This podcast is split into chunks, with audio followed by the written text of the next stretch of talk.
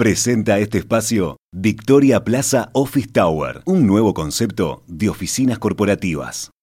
Ustedes saben, a mediados de este mes se llevaron a cabo las elecciones legislativas en Argentina que dejaron una nueva derrota en las urnas para el oficialismo, el Frente de Todos.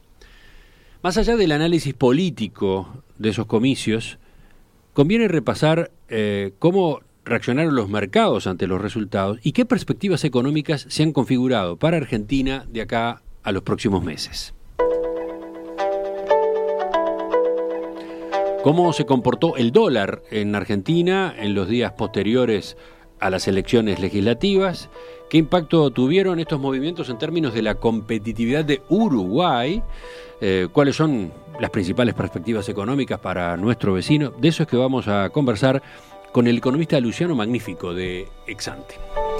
Luciano, ¿qué tal? Buen día, ¿cómo estás? Buen día, todo muy bien. ¿Y ustedes? Muy bien. Luciano, ¿te parece si empezamos repasando lo que pasó con el dólar en Argentina en estas últimas semanas? Bárbaro, Romina. A ver, una aclaración antes de empezar, y que ya hemos comentado en varias oportunidades. Eh, en Argentina tenemos varias cotizaciones diferentes del dólar. Eh, entonces, si empezamos con lo que es la referencia oficial, el tipo de cambio se ubicó ayer en unos 106 pesos argentinos, no mostrando la verdad mayores variaciones respecto a los niveles previos a, las elecciones del 14 de noviembre. Hay que recordar igual que, el dólar oficial en, Argentina está muy afectado por el cepo cambiario que tiene este país, que limita la cantidad de dólares que se pueden comprar y que por ende hace que esa cotización realmente no sea muy representativa de, de lo que es el mercado. Habiendo dicho esa aclaración, el llamado dólar blue o dólar informal tampoco se movió mucho en los días posteriores a la elección, y sigue en el eje de los 200 pesos argentinos. De todos modos, hay que marcar que, este dólar blue sí había tenido variaciones bastante importantes en la antesala de la elección. Eh, en concreto estamos en niveles que son 8 o 9% más altos de, de los que teníamos a mediados de octubre, por ejemplo, por poner alguna referencia. Donde sí vimos los movimientos más relevantes en los últimos días fue en los llamados dólares financieros. Ahí quizás el, el más conocido sea el dólar contado con liquidación, que es la cotización que queda implícita en las operaciones de compraventa de bonos que cotizan tanto en lo que es Argentina como en el exterior, que mostró una suba bastante fuerte, en torno al, al 20% en los últimos 10 días, y se ubicó en niveles récord en términos nominales, algo así como unos 220 pesos argentinos. Ahí lo que han venido comentando los analistas argentinos es que esta suba tan abrupta obedeció a que el Banco Central de, Argentina dejó de intervenir en el mercado de bonos. Eh, hay que recordar que esa era una práctica que venía realizando a lo largo del año, justamente con el objetivo de intentar contener un poco la, cotización del dólar, pero que por el otro lado estaba suponiendo una pérdida bastante relevante de reservas. De hecho, las estimaciones que, se han conocido es que habría gastado unos 2.500 millones de dólares en este tipo de operaciones en lo que es el último año, incluso cuando sabemos que el colchón financiero que traía el gobierno de antes ya estaba en niveles muy, muy bajos. Mm. Luciano, la pregunta de siempre cuando uno escucha los movimientos que muestra el dólar en Argentina es, obviamente, qué, impacto tiene para la competitividad de Uruguay frente a Argentina, ¿no? Eh, ¿Qué podemos decir al respecto? Sí, eh, eh, tal cual. Esa es como la, primera pregunta que surge. A ver, hace algunas semanas mi compañero Matías Consolandich en este espacio había mencionado que la competitividad con Argentina venía deteriorándose de forma sostenida ya desde hace un buen tiempo. En ese sentido, lo que han hecho estos movimientos de las últimas semanas es acentuar incluso la, complejidad del panorama en este frente. Si repasamos algunos datos para tener referencias, el tipo de cambio real con Argentina es 20% más bajo que el que teníamos en el primer trimestre de 2020, que justamente eh, fue la última temporada con fronteras abiertas, por lo que es una buena referencia para entender un poco lo, lo que puede pasar en esta, en esta temporada que se avecina. Otra referencia que solemos usar en Exante y que también ayuda a dimensionar cuán severo es este desbalance de precios relativos es que si lo medimos con la vara del dólar blue o el dólar informal, los precios relativos con Argentina están en torno de los niveles que, teníamos a fines de 2001, justamente cuando Argentina abandonó la convertibilidad.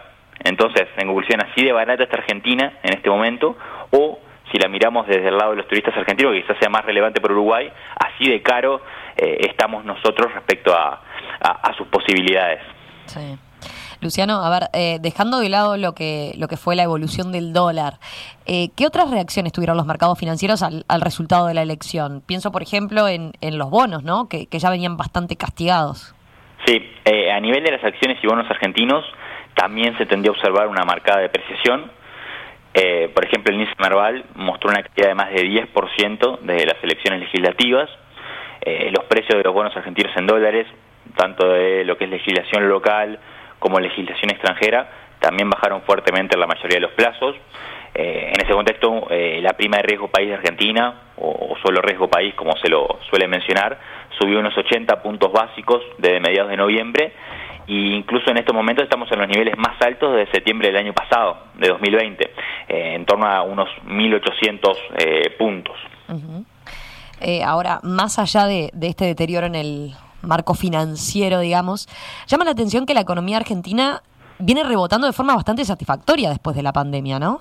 Eh, en, la prensa argentina de estos días se destacó, por ejemplo, muy positivamente el dato de, actividades del mes de septiembre. Eh, ¿Qué visión tienen ustedes respecto al panorama de crecimiento económico en Argentina?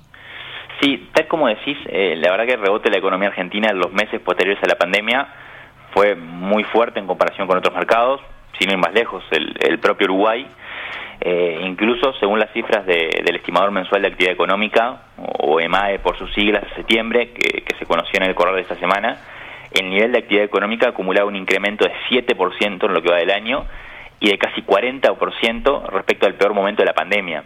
Eh, esto implica a su vez, y quizás en, términos más generales, que la economía ya está consolidando en niveles superiores a los que teníamos previo a la pandemia.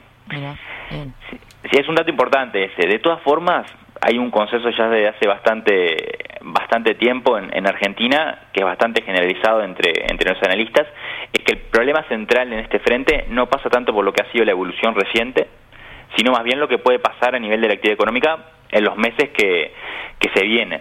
En particular, si por ejemplo tomamos el, último relevamiento de expectativas de bancos y analistas, estamos ante un escenario de crecimientos trimestrales realmente muy magros, inferiores incluso al 1%. Esto obviamente va en contra de la mejora de las cuentas públicas y naturalmente no es una buena noticia para Uruguay. Eh, para de alguna manera eh, seguir un poco con eso, no solo es adversa la relación de precios de Uruguay con Argentina, que era lo que comentábamos eh, al principio, sino que Argentina además va a estar creciendo poco en estos próximos trimestres. Por lo tanto, la verdad es que no deberíamos esperar demasiado derrame positivo para, para nuestro país para ir cerrando ya, Luciano, con todo lo que hemos hablado y con lo que puede ser eh, las propias perspectivas a nivel político, ¿cuáles les parece que son los principales desafíos a nivel de, la política económica para Argentina en los próximos meses? A ver, eh, eh, en Exante ya hace un tiempo pensamos que los dos grandes problemas actualmente en Argentina pasan por lo que es el frente fiscal y por otro lado lo que es el panorama inflacionario. del lado fiscal y en un contexto en el que se avecinan nuevos vencimientos del préstamo con el FMI, es fundamental que cuanto antes Argentina empiece a dar señales de ajuste. En ese sentido, la negociación que va a intentar el gobierno con el, con el fondo para acceder a algún tipo de convenio con el organismo, que es algo que Alberto Fernández anunció las últimas semanas, obviamente va a ser fundamental para la conformación de las, de las expectativas. En línea con eso, eh, con un déficit global en torno al 4,5% del PIB, que es lo que tiene Argentina ahora, y sin acceso al financiamiento en los mercados internacionales, como sabemos, la única opción de Argentina para financiar su déficit viene siendo del lado de la emisión monetaria. Lógicamente, apelar a este mecanismo pone una presión muy fuerte sobre el mercado de cambios, pero también sobre los precios, que eh, claramente no es sostenible. Habiendo dicho eso, y como ya hemos planteado varias veces, dado el resultado electoral, parece poco probable que el gobierno argentino ensaye estrategias muy diferentes de lo que viene haciendo. Más bien pensamos que va a estar orientado a ir gestionando ese balance que ya de por sí es bastante complejo entre lo que es política fiscal, política cambiaria y política monetaria, más o menos de la forma que lo ha hecho hasta ahora. Obviamente la estrategia tiene riesgos de decarrilar porque los más de generación son estrechos y cada vez se van a ir haciendo más estrechos. Pero si no lo hace, y esta situación se puede prolongar algún tiempo más, seguramente igual va a ser con un escenario de mayor inflación. Luciano, gracias por este análisis a propósito de cómo reaccionaron los mercados financieros en las semanas posteriores a las elecciones legislativas en Argentina y cuáles son las perspectivas entonces para los próximos meses del país vecino. Nos volvemos a comunicar con ustedes la semana que viene, ¿te parece? Perfecto, hasta la próxima. Un, abrazo. En perspectiva, ideas, debate y tendencias.